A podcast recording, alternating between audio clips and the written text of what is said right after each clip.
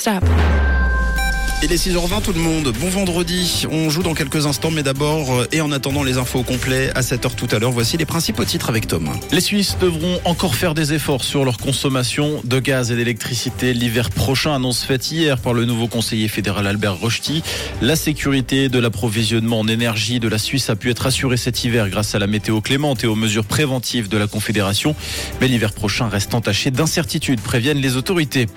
À Genève, second tour agité pour le candidat MCG Philippe Morel dans la course au Conseil d'État. Ce chirurgien est accusé d'avoir greffé un foie en 2006 à un riche patient des Émirats qui n'aurait pas dû en bénéficier. Un acte qui aurait valu un blâme à Philippe Morel de la part de Suisse Transplante.